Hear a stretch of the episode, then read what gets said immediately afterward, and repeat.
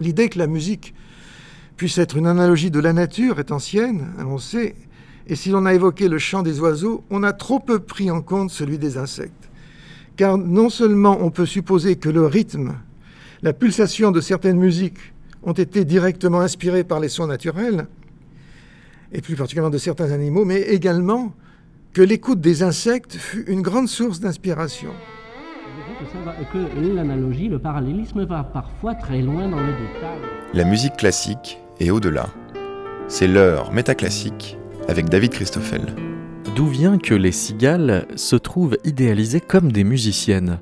Pourquoi les papillons, alors qu'ils ne font pratiquement pas de bruit, ont-ils inspiré les compositeurs peut-être même plus que les abeilles? À considérer l'ensemble des émissions sonores de tous les insectes, comment des créatures si petites en taille par rapport à nous arrivent à produire des sons audibles à l'oreille humaine. Est-ce par la seule différence de taille que nous leur manquons de respect, au point de les exécuter d'un rien? Alors que les insectes sont promis à survivre à l'humanité, est-ce encore parce qu'ils excitent notre condescendance qu'au moment de les mettre en musique, on s'amuse à les ridiculiser? Mais eux, les insectes, quand ils s'envoient des sons les uns aux autres, est-ce toujours pour communiquer ou est-ce que ça peut aussi être pour jouer?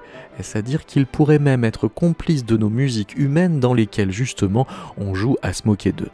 Pour répondre à toutes ces questions, Benjamin Lassauzé et Alain Montandon de l'Université de Clermont-Ferrand ont organisé une pleine journée d'études sur les insectes et la musique, journée dans laquelle s'exprimaient des musicologues comme Marie-Hortense Lacroix, Bertrand Porot et Camille Béra, mais aussi des compositeurs, Alain Louvier et François Bernard Mache, qui ont investi les figures et les sons des insectes dans leur composition mais encore des scientifiques spécialistes de la communication sonore des insectes, Fanny Ribac et Lionel Feugère, les uns en présentiel, les autres en distanciel.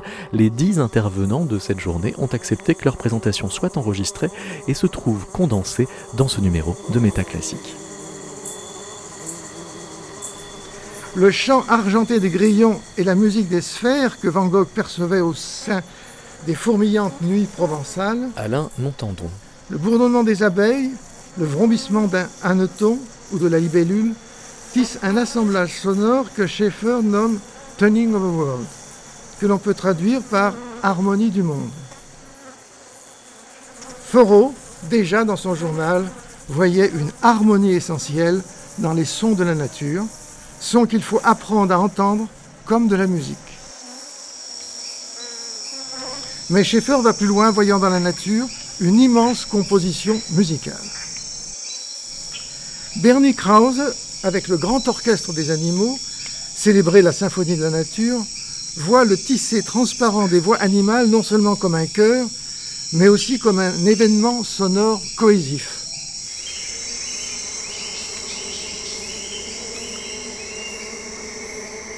Chaque voix distincte semblait adaptée à sa largeur de bande acoustique et était si bien placé que cela me rappelait la symphonie numéro 41 en ut majeure de Mozart.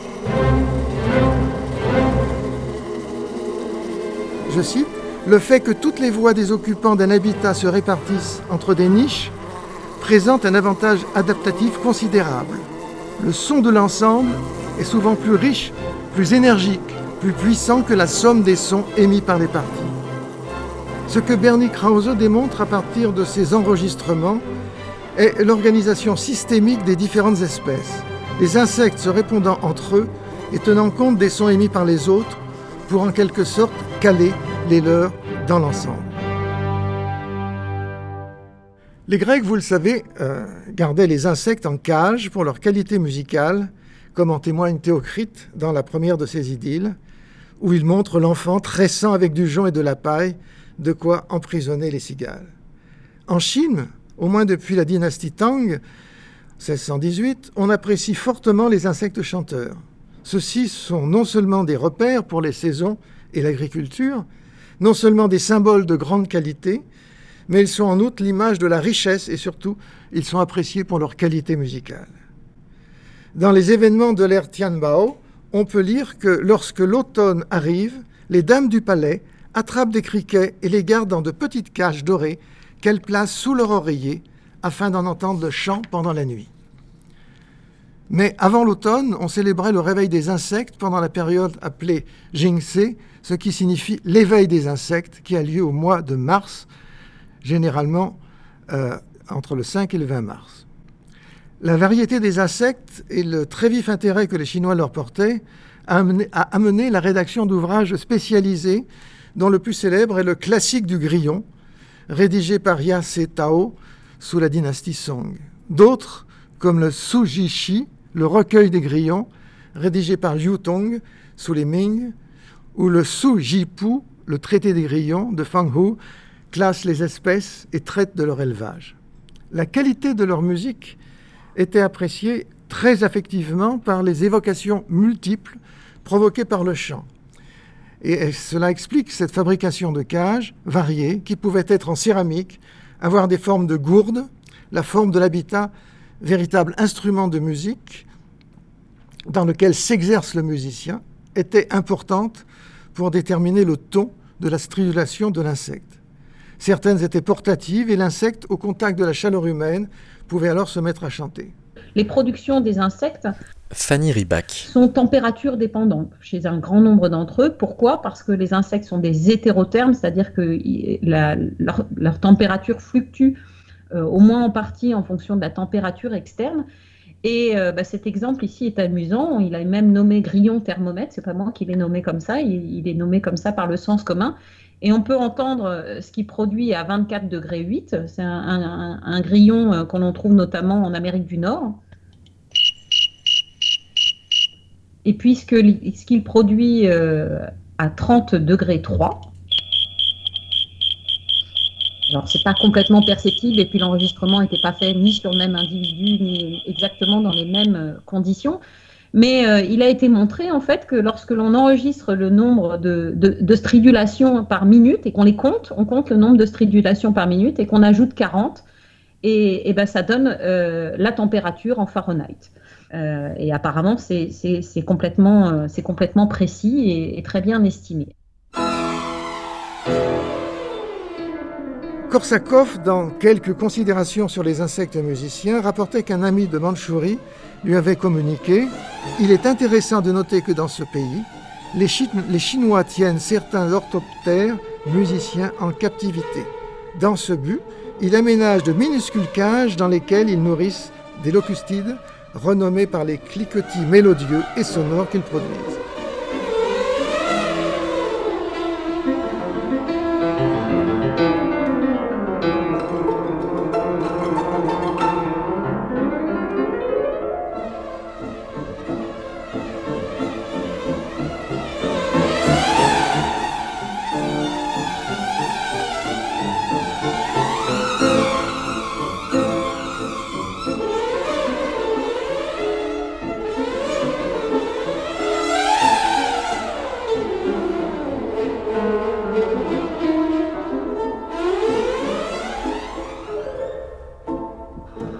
Considère qu'il y a au moins 900 000 espèces d'insectes euh, réparties dans 30 ordres différents. Parmi ces insectes, en fait, il y en a un petit nombre, enfin, il y en a à peu près 200 000 chez qui des organes de production sonore ont été euh, décrits, également des organes d'audition et euh, des comportements de communication, d'échange.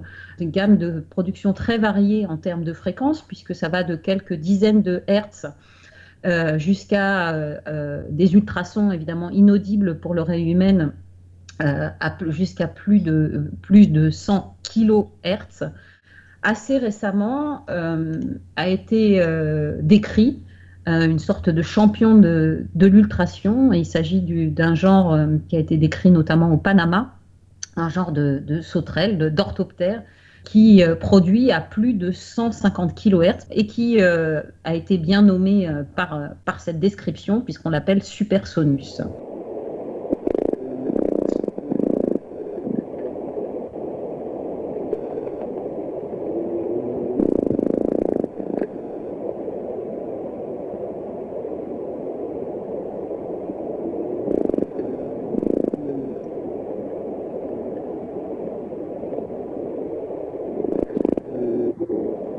Les sons qui sont en fait considérablement amplifiés. La drosophile fait 1,5 euh, mm de long à peu près, en tout cas cette espèce-là, Drosophila melanogaster. Et l'animal étant tellement petit que la source sonore est très petite, ce qui fait que les sons sont complètement inaudibles à l'oreille humaine. En fait, là, elles sont placées directement sur le, sur le micro, ce qui permet de les enregistrer. Et ces sons sont produits par euh, vibration euh, à l'air. À propos des abeilles, Metterlinck écrivait Il est vraisemblable que de notre côté, nous n'entendons qu'une minime partie de ce qu'elles disent et qu'elles émettent une foule d'harmonies que nos organes ne sont pas faits pour percevoir. Euh, il y a quatre pièces de Couperin donc, qui, euh, qui, ont des titres faisant référence aux insectes. Marie-Hortense Lacroix. Euh, les insectes rampants euh, inspirent assez peu de monde, je crois, en, en général. C'est peut-être une injustice. Mais en tout cas, chez, chez Couperin, ce sont tous des, des insectes volants.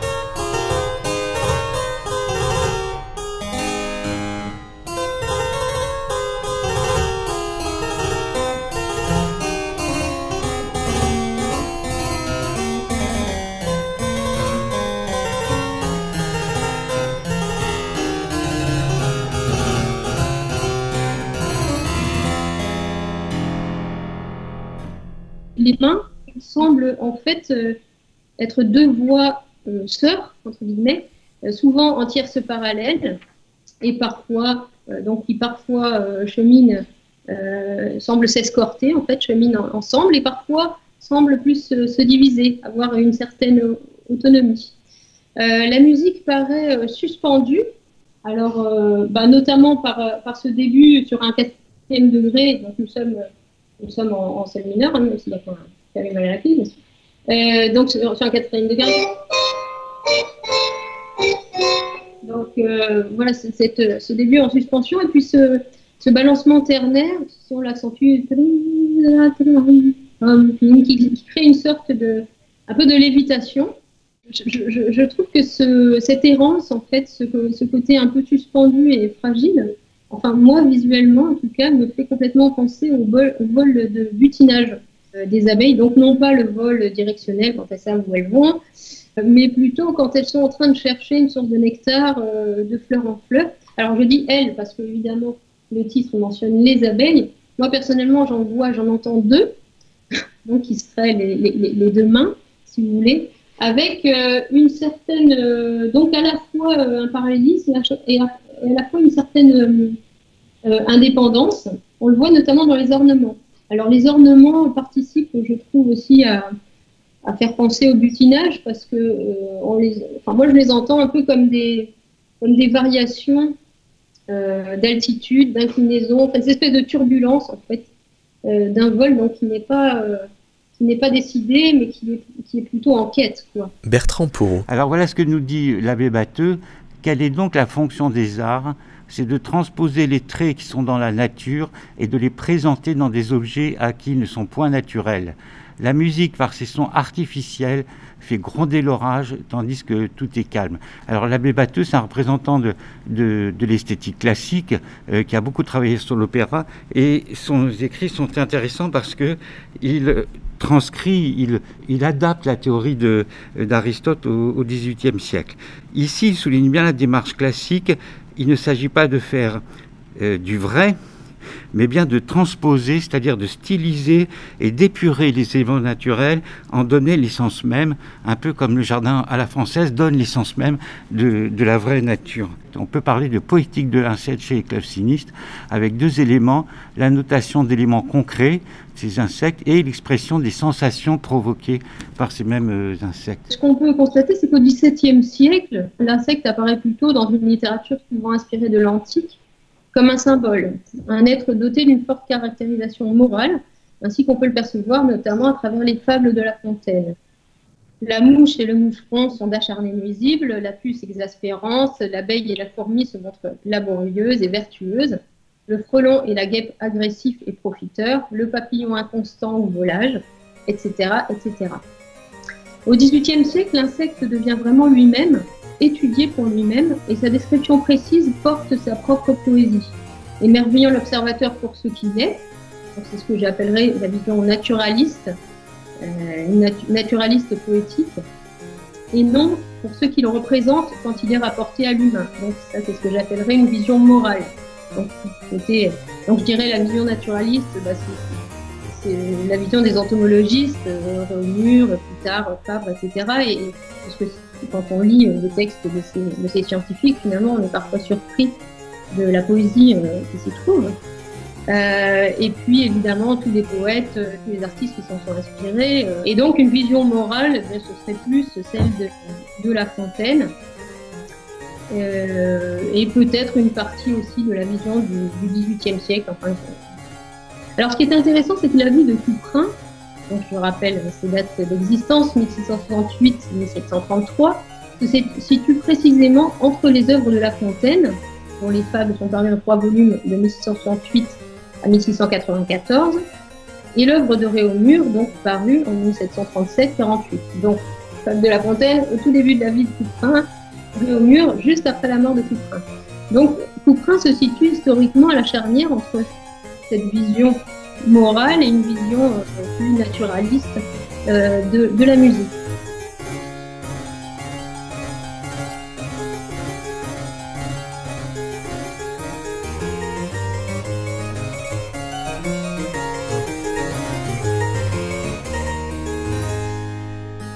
Euh, l'ironie est également de mise. Benjamin Lassauzé. Lorsque, dans le sillage des fables de La Fontaine, une pièce musicale fait mine de dresser le portrait d'un insecte pour mieux se moquer en réalité de travers bien humains. Le processus de dévaluation est alors évident, tandis que l'homme se retrouve alors réduit à des dimensions minuscules, ses menus défauts prennent subitement tout l'espace. Nous l'avions déjà remarqué dans Le Grillon de Ravel, mais les multiples versions de La cigale et la fourmi sont également éloquentes sur ce point. Celle de Gounod pour chœur à trois voix égales, indique d'emblée l'intention comique avec des paratextes très anthropomorphistes. Euh, affairé, timide, suppliant, méfiant, avec indignation et mépris. Il s'agit pourtant d'une cigale et d'une fourmi. Et, euh, Gounod illustre le texte en utilisant des procédés typiques de l'écriture chorale baroque, habituellement plus propices à dépeindre des situations humaines. Ce faisant, Gounod ajoute à l'anthropomorphisme une dimension parodique et euh, ravive l'époque où furent écrits ces poèmes, l'époque de, La Fontaine. Ainsi, le chant de la cigale, ayant chanté tout l'été, est représenté par une écriture en contrepoint imitatif.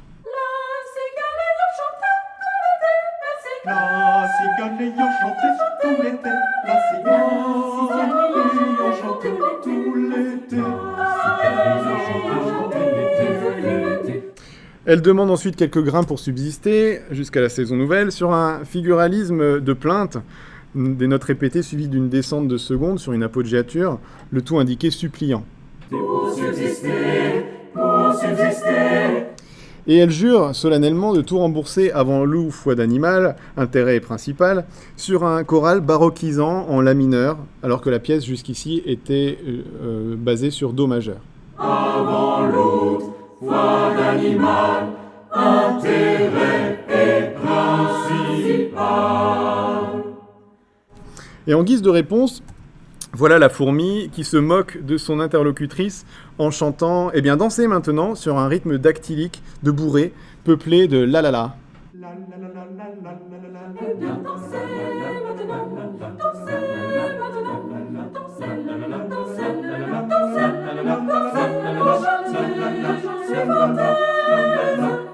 On a longtemps pensé François Bernard Mache. qu'en cas d'un cataclysme mondial menaçant la vie sur Terre, les insectes, ou plus généralement les arthropodes, résisteraient et survivraient plus aisément qu'un groupe comme le nôtre, je veux dire les mammifères.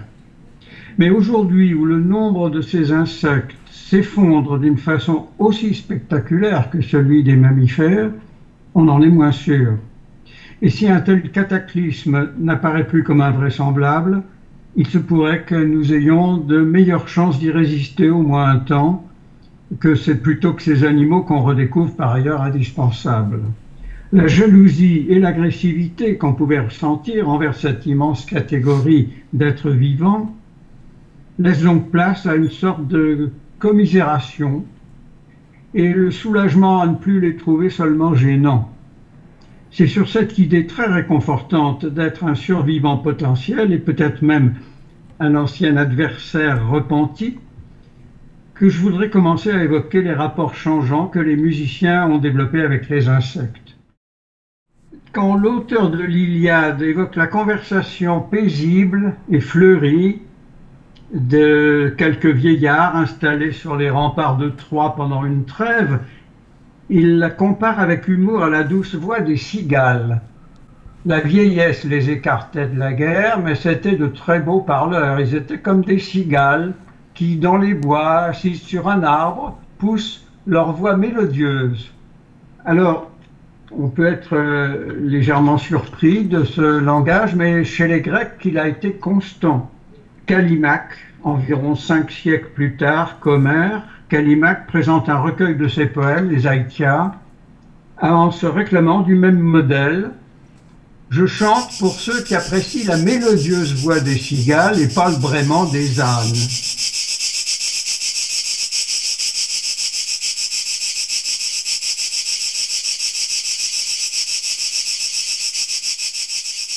Un autre poète grec, qui a d'ailleurs inventé la formule de l'encyclopédie de poèmes connue aujourd'hui comme l'anthologie grecque, Méléagre, dédie plusieurs de ses poèmes à un autre insecte, le grillon, dont le chant nocturne berce ses insomnies d'amoureux solitaires.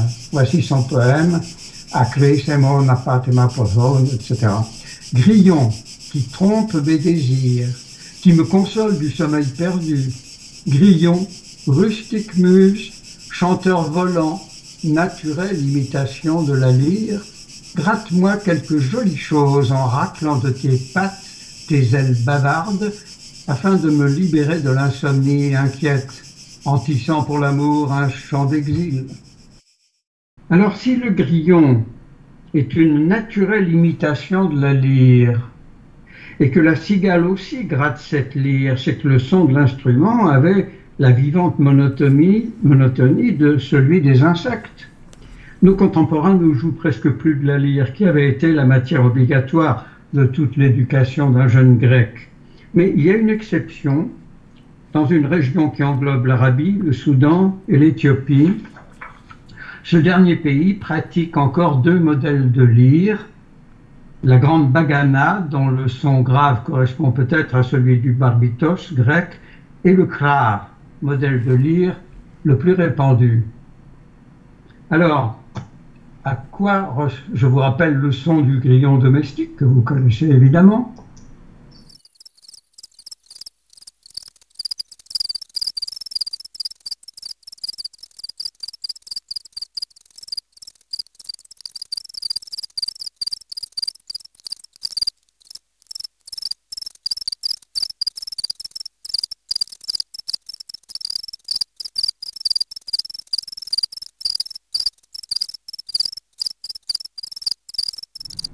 Est-ce que vous reconnaissez avec la bagana quelque chose de commun?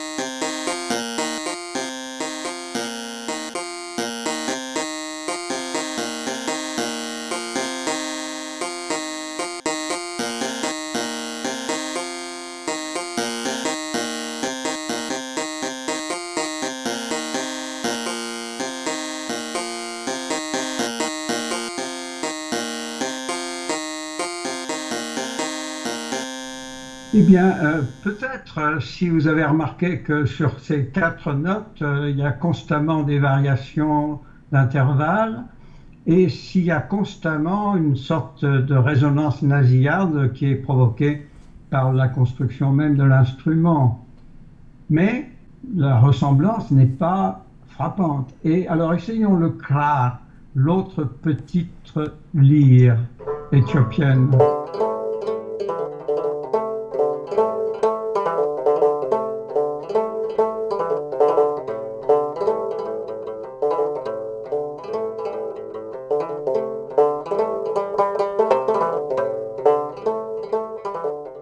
Bertrand. Alors, l'abbé Batteux classe euh, la musique, euh, les, les, expressions musicales, euh, les objets à imiter selon deux catégories qui sont très intéressantes pour les pièces de clavecin. Donc, les objets à imiter sont non passionnés, comme les fleurs, les oiseaux, les insectes, ou des objets animés, c'est-à-dire ceux qui expriment les sentiments et les passions. C'est pourquoi chez eux, le caractère renouvelle la mimésis aristotélicienne, car il permet d'évoquer une nature qui se décline en niveau de description, d'expression différenciée. Pour eux, le, le, caractère, donc le mot caractère englobe donc toute description et une évocation de la nature, qu'elle soit plaisante ou non. Il existe en effet une volonté de non-hiérarchisation, de non-sélection, qui s'éloigne des démarches à l'œuvre dans les genres sérieux comme l'opéra ou la suite de danse. Les pièces de clavecin au XVIIIe siècle en France vont côtoyer à la fois la noble sarabande de cour et les sauts d'une puce. De même, le mouchon de Couperin évoque bien plutôt les ladjis d'Arlequin. Et je vous rappelle qu'un ladji d'Arlequin qui est très célèbre, c'est le ladji de la mouche. On essaie d'attraper une mouche. Il évoque bien plutôt les ladjis d'Arlequin que le répertoire de l'opéra ou du théâtre sérieux. Les recueils de clavecin s'ouvrent dès lors à une nature diverse, provoquant à la fois des passions hautes, mais aussi des sensations triviales, agacées, voire urticantes comme dans la puce. En cela, la mimésis chez les clavecinistes se dirige vers l'observation des éléments de la nature afin d'en saisir le caractère propre. Alors vous voyez, pour moi, ce que j'ai déduit de cette analyse du corpus, c'est qu'il y a une transposition, on pourrait dire. Il y a une, réévaluation de la mimésis aristotélicienne, et donc ils y intègrent des niveaux et des registres, comment on pourrait dire, plus triviaux, ou en tout cas plus familiers. Penchons-nous maintenant sur la deuxième pièce, donc celle qui est euh, tirée du deuxième ordre, les papillons.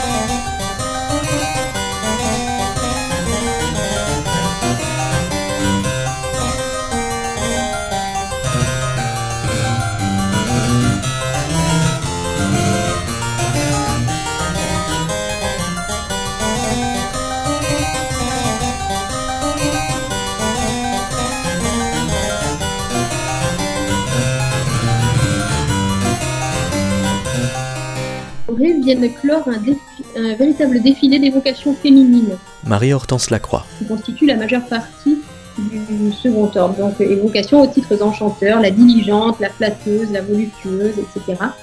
Donc, la question de savoir si nos arthropodes ne seraient pas un peu mammifères sur les bords euh, représentant du beau sexe se repose tout autant que pour nos précédentes abeilles. Mais euh, nous allons pour l'instant nous en tenir à la version arthropodique, et dans ce, cette hypothèse, il paraît probable que ce que transcrit la musique est le vol si particulier du papillon, euh, fait de claquements d'ailes perceptibles. Ce qui est quand même particulier dans le vol du papillon, c'est que le claquement d'ailes est suffisamment lent euh, pour que l'œil euh, humain puisse, puisse le percevoir. Donc de claquements d'ailes et d'un chatoiement des couleurs que les ailes découvrent, rythmées par d'innombrables inflexions d'orientation et d'altitude. Donc un vol stroboscopique et crépitant en quelque sorte, euh, dont émergent par moments quelques couleurs euh, phares, un peu des couleurs pédales comme le La et le Do aigu, c'était ici un sol et un si bémol, euh, et dont les soubresauts sont traduits par les sauts disjoints des, des deux mains. Alain Louvier. Vers l'âge de 10 ans, mon père, biologiste, m'a pris l'art subtil d'observer, de capturer et de conserver les insectes. Il est vrai qu'il il disséquait couramment avec ses étudiants de la faculté des sciences, euh, des vipères, euh, euh, des sangsues, etc. Mais étaler un minuscule lépidoptère de 8 mm exige une précision d'horloger. Parce que si on touche les ailes, de la poussière de papillon reste collée aux doigts. Ce sont des petites écailles, dixième de millimètre sur un vingtième, c'est l'ordre de grandeur, qui, comme les tuiles d'un toit, recouvrent les deux faces des ailes et sont attachées à la fine membrane cuticulaire externe à l'aide d'un petit bâton qu'on appelle l'encre. L'idée m'est venue de rendre acoustique les trajectoires si contrastées des lépidoptères. Les papillons qu'il m'est arrivé d'observer des pieds ou de chasser m'ont donné le rythme merveilleusement insaisissable de leur vol, diurne, nocturne, tournoyant ou désinvolte. Leur repos, de durée fantasque, entrecoupe ces visions fugitives, ces envols d'écailles.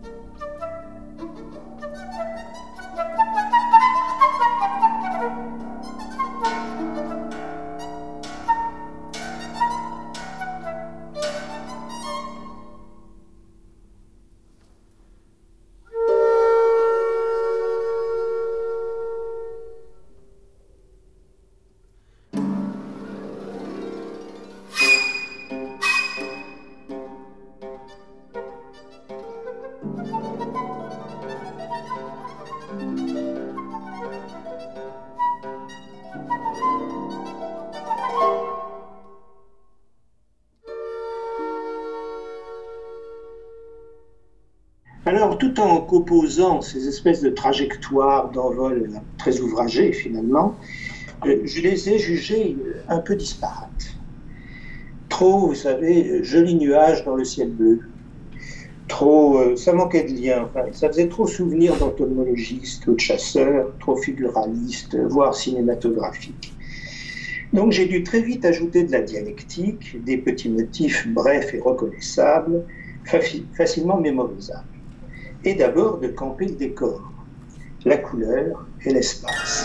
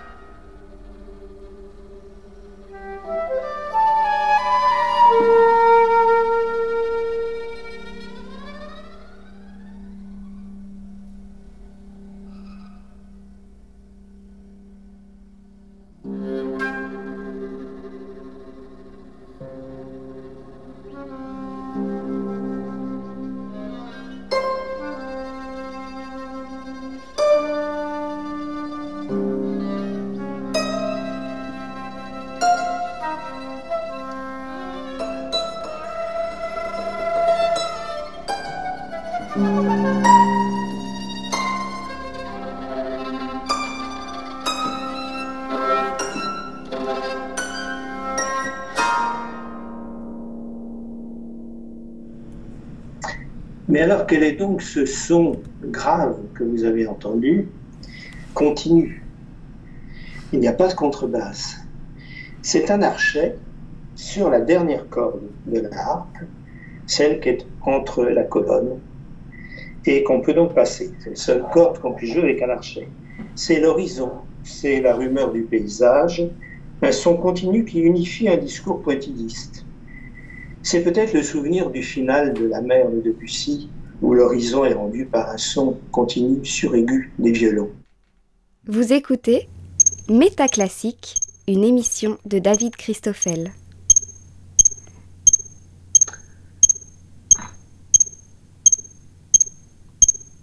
Vous avez entendu là Fanny Ribac. les productions d'un orthoptère il y a 60 165 millions d'années, donc un- un- appartient à un des ordres des insectes, 165 millions d'années, et on, on- on peut reconstituer non seulement les paysages et les écosystèmes à partir de, de, de, des fossiles de végétaux, d'analyse des pollens, etc., euh, dans lequel les, les, les fossiles que l'on trouve vivaient, mais on peut aussi reconstituer en fait les sons du passé. Et on considère en fait que euh, les insectes ont commencé à produire, en tout cas les fossiles qu'il nous reste, sont entre euh, 250 et 300 millions d'années au, Permien. Archaboilus musicus, donc euh, il y a 165 millions d'années, en fait on a trouvé euh, des fossiles euh, dans un gisement en, Chine de 165 millions d'années. Et ces fossiles, euh, très bien conservés, conservés notamment, ont permis de, de, visualiser et même mieux de mesurer les euh, bandes striées qui existaient sur les ailes de Archaboilus musicus et en les euh, visualisant, mais également en faisant des mesures à partir de ces ailes fossiles, il a été possible de reconstituer quelle, quelle production euh, ces ailes faisaient. Et euh, cela à partir de la construction d'un modèle. Donc en fait, les chercheurs dans cette étude, qu'est-ce qu'ils ont fait? Ils ont mesuré chez un grand nombre d'espèces de, actuelles les caractéristiques de la plaque striée ainsi que les caractéristiques d'une structure qui, qui, amplifie les sons euh, qui se trouvent à côté de cette plaque striée.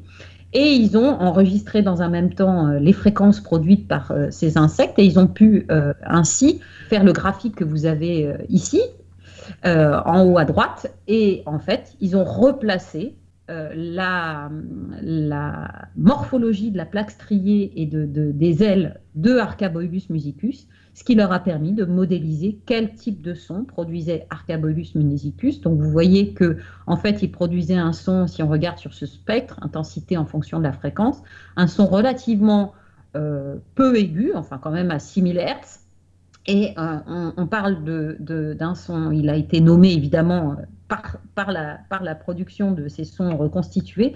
Et on considère que c'était la première espèce, le premier orthoptère, le premier fossile, en tout cas d'orthoptère dit musical, c'est-à-dire qui, par la structure de son organe euh, producteur, pouvait produire des sons à forte, euh, à grande distance, puisqu'il y avait une structure qui permettait d'amplifier la fréquence porteuse de ces sons. Et donc c'est pour ça qu'on dit qu'il est musical et on considère que ces sons se propageaient à travers l'environnement que l'on a pu reconstituer euh, tout à l'heure et que je vous ai montré.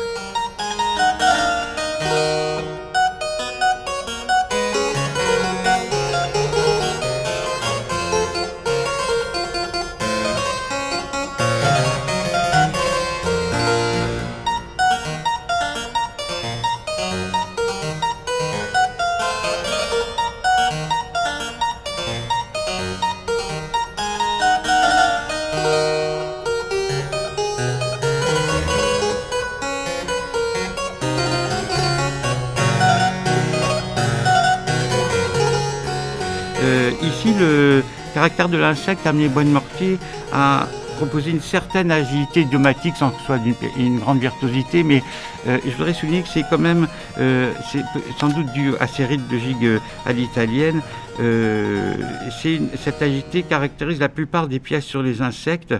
Euh, ici, les figures de clavier de Bord-Mortier sont assez originales tout de même.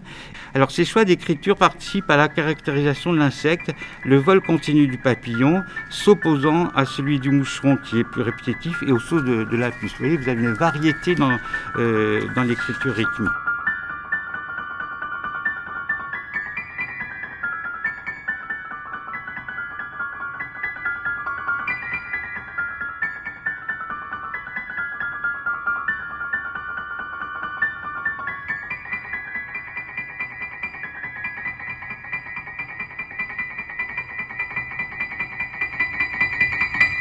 Benjamin. Registre aigu, tempo effréné, ce sont deux manières qui sont bien commodes pour représenter la taille insignifiante des insectes au regard de standards humains. Ce qui ouvre également la voie à des musiques qui ont tendance à se refermer sur elles-mêmes. Euh, la répétition était une manifestation de cette manière de se refermer en musique sur soi-même, mais les dimensions même des pièces qui favorisent moins volontiers la grande forme que la miniature, comme euh, dans les pièces pour, en quatrain du bestiaire d'Apollinaire mis en musique par Duret ou, ou Poulenc, les cinq mesures seulement du grillon, extrait des impressions d'enfance pour violon et piano d'Enesco, encore les aphorismes de l'insectarium de Langarde. Ces miniatures, donc, ces miniatures musicales représentant des insectes, témoignent de cette perspective où la dévaluation est liée à la contraction. laquelle est marquée au regard des attentes d'un discours musical un tant soit peu développé. Le même constat s'applique à la prolifération des intervalles de secondes, marqués par opposition asymétrique avec la tierce, tierce qui sert de fondement au système tonal. Bartok, qui joue euh, euh, volontiers de manière idiosyncratique euh, sur cette opposition entre diatonisme et chromatisme, se délecte tout naturellement à faire bourdonner sa mouche, issue des microcosmos, encore une miniature, sur des mouvements de seconde mineure. La tension des dissonances chromatiques prend même des allures outrageusement pathétiques lorsque l'insecte se prend dans une toile d'araignée et se débat sur une musique pleine d'accents molto agitato e lamentoso. Heureusement, euh, cette plainte ne durera pas et la mouche va s'en tirer.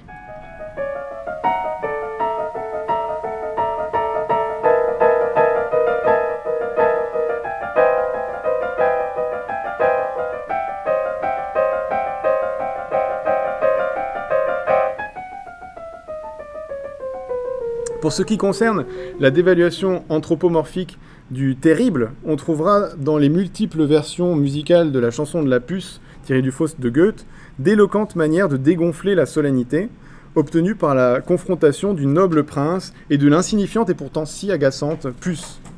Par exemple, Beethoven caractérise fortement l'introduction de, euh, de, son, de, sa, mélodie, euh, introduction qui se voudrait digne en sol mineur, mais qui est immédiatement perturbée par des sauts de puce staccato traversant les registres.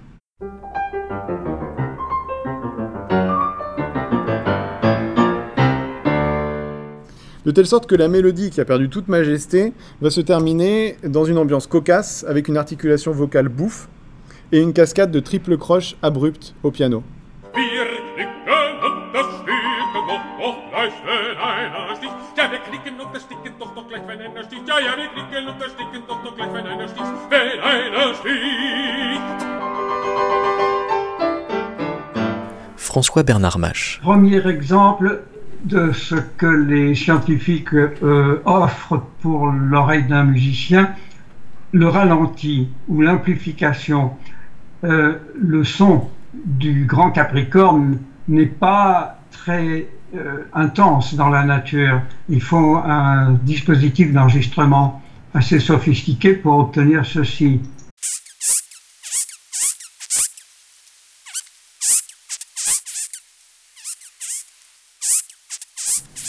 Et ceci ralenti donne naissance à une toute autre impression.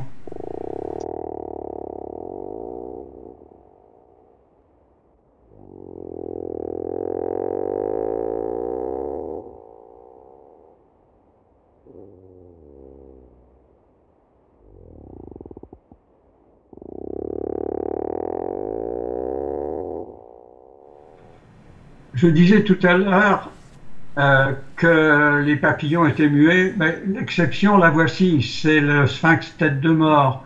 Voici le son qu'il fait lorsqu'on le saisit et qu'il proteste.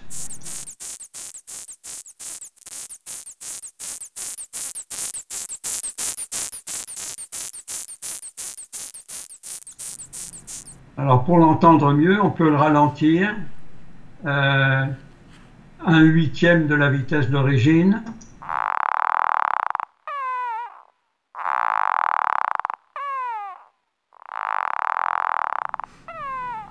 Et un vingtième de la vitesse d'origine.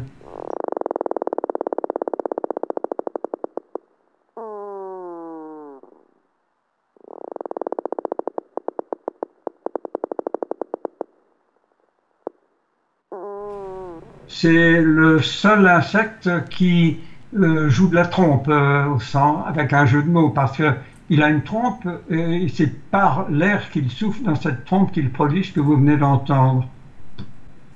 Euh, il y a en dehors des papillons, il y a beaucoup d'autres insectes et même des punaises qui font du bruit. Je crois que tout à l'heure on vous en a fait entendre. Voici celle qui vit sur les myosotis et qui s'appelle Seirus luctuosus.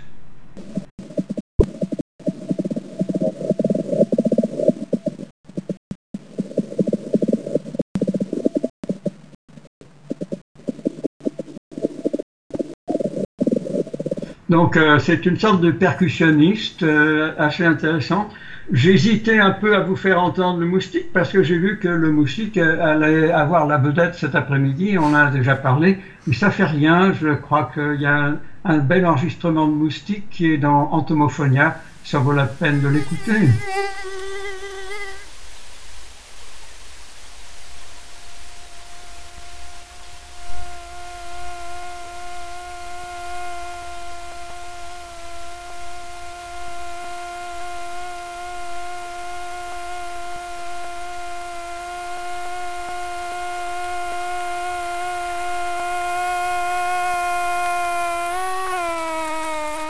Voilà, donc vous avez certainement déjà entendu euh, ce type de son euh, agaçant. C'est ce qu'on connaît du moustique. Lionel Feugère. Alors la question qu'on peut, se, qu'on peut se poser, c'est pourquoi fait-il autant de bruit alors que ça nous permet, ça nous permet de, de nous en, de, de, de, remar- de remarquer sa présence et de nous en débarrasser euh, plus facilement. Alors la raison à cela, c'est que dans une autre phase de sa vie, ce, euh, ce niveau sonore très élevé leur est nécessaire. Donc, ce qu'on connaît des moustiques, ce sont en fait simplement, donc ce qu'on connaît des, moustiques, euh, ce que tout le monde connaît des moustiques, ce sont en fait simplement quelques espèces parmi euh, des dizaines ou des centaines d'espèces locales qui ne piquent pas, euh, qui ne piquent pas, qui ne piquent pas l'être humain. Donc en 2006, il y a Gibson et, et Russell qui ont euh, publié un article qui étudie les interactions sonores entre paires de moustiques de l'espèce euh. Donc l'expérience euh, a consisté à euh, accrocher chacun de ces moustiques au thorax, de manière qu'ils ne puissent pas se déplacer, mais par contre ils vont pouvoir battre des ailes. Donc les moustiques, pour eux, ils pensent qu'ils sont en train de voler. Et en mettant les paires les unes à côté des autres, ils vont pouvoir s'entendre et interagir euh, acoustiquement.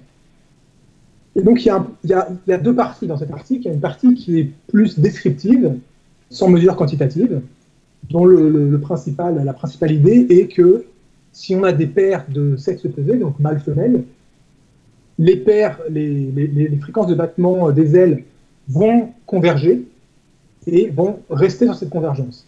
Alors qu'avec des sexes, euh, avec des mêmes sexes, des paires de même sexe, elles vont converger, mais au final, elles vont diverger. Donc ça, ça n'a pas été montré, mais c'est des observations qui, qui- On peut écouter euh, ce que ça donne euh, avec une paire qui converge, plus ou moins.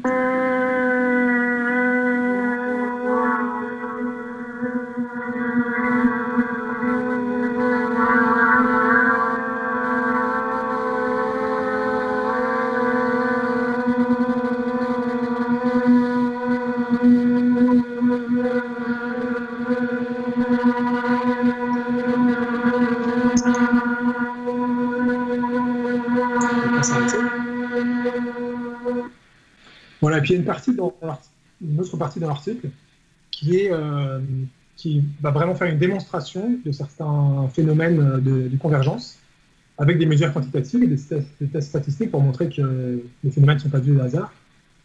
Et la seule chose en fait qui montre, euh, c'est que le temps de convergence, il montre qu'il y a des convergences euh, dans tous les types de paires, que ce soit même sexe ou sexe opposé, mais que le temps de convergence va être plus court si c'est un mâle qui commence à voler en deuxième.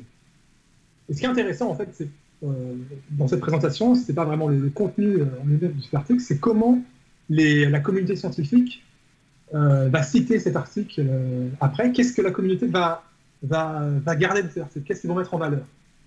Et en fait, si on regarde un petit peu comment cet, cet article est cité, donc en 2009 et 2010, à chaque fois, en fait, on va citer la partie euh, simplement descriptive sur quelques exemples. Mais on ne va pas traiter de la partie euh, vraiment de la démonstration euh, sur les temps de convergence.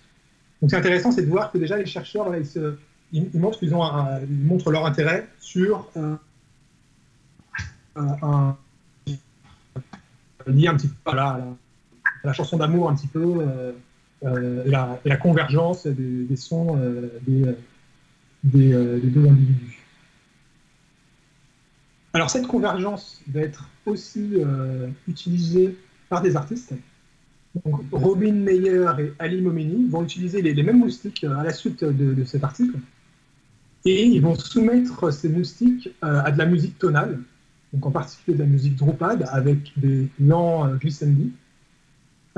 Et les moustiques vont suivre ces, auteurs, vont se mettre à, l'émission. On peut écouter un, un extrait d'un reportage de la BBC.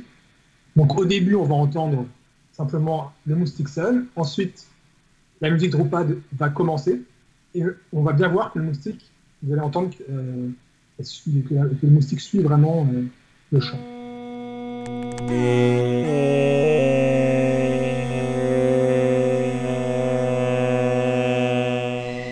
Voilà, alors le vol va retomber Alain Louvier. à un moment ou à un autre, et en guise d'adieu, issu du sol grave de la flûte alto, qui est là, émerge le thème de Debussy. Ah oui, mais comme lui-même le faisait quand il citait un autre thème, c'est-à-dire quand il citait malicieusement Au clair de la lune ou Nous n'irons plus au bois, Debussy mettait que quatre notes. Donc, et moi j'en mets une euh, avec euh, un quart de ton. Et puis soudain, le disque s'enraye, un sillon fermé. Comme on disait au temps du vinyle. Et si on n'a pas reconnu le thème de la sonate, bah c'est trop tard. Adieu, monsieur Debussy. Alors voilà cette fin.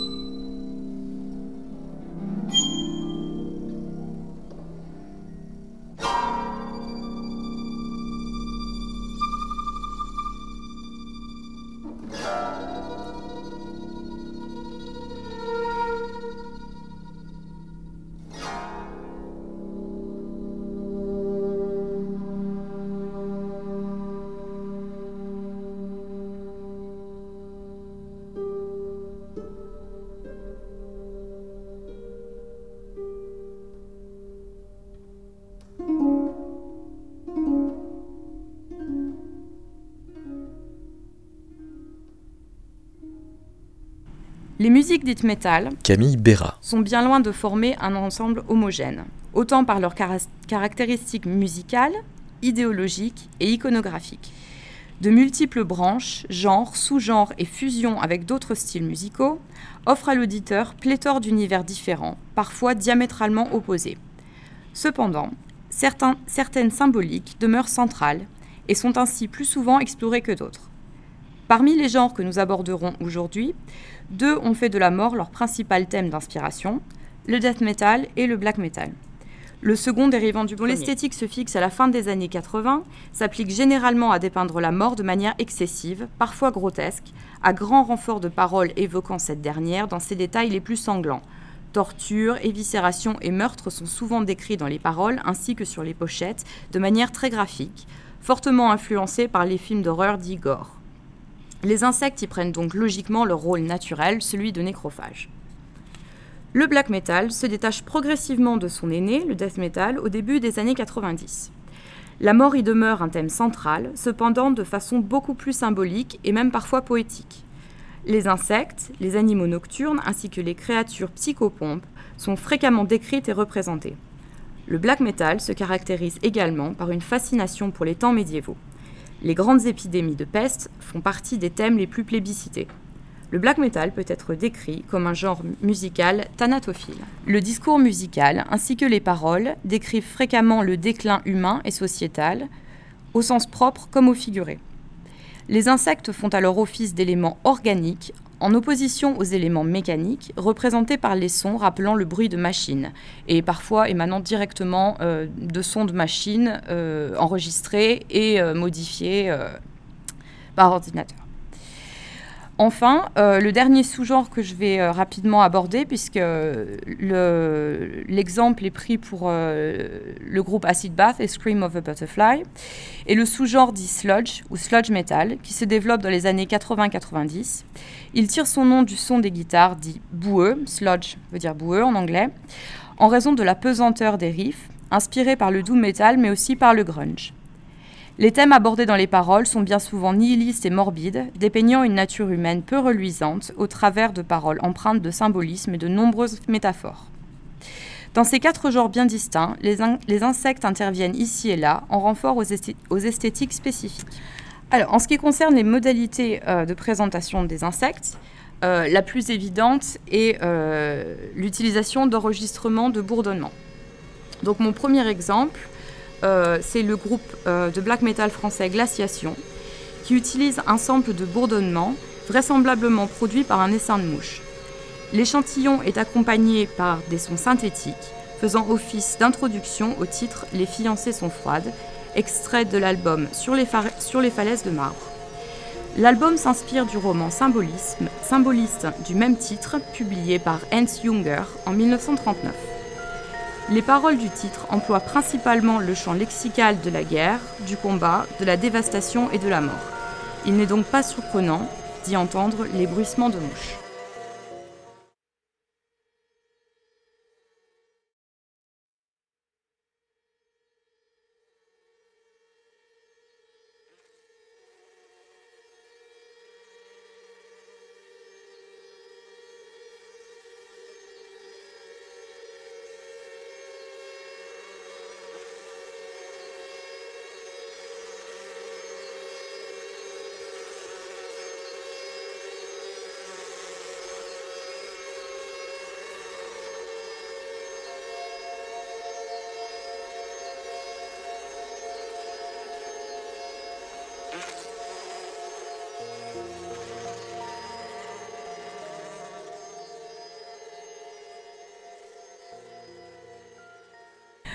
Enfin, euh, le genre dit drone metal fait directement référence aux insectes, puisque drone, en anglais, signifie bourdon.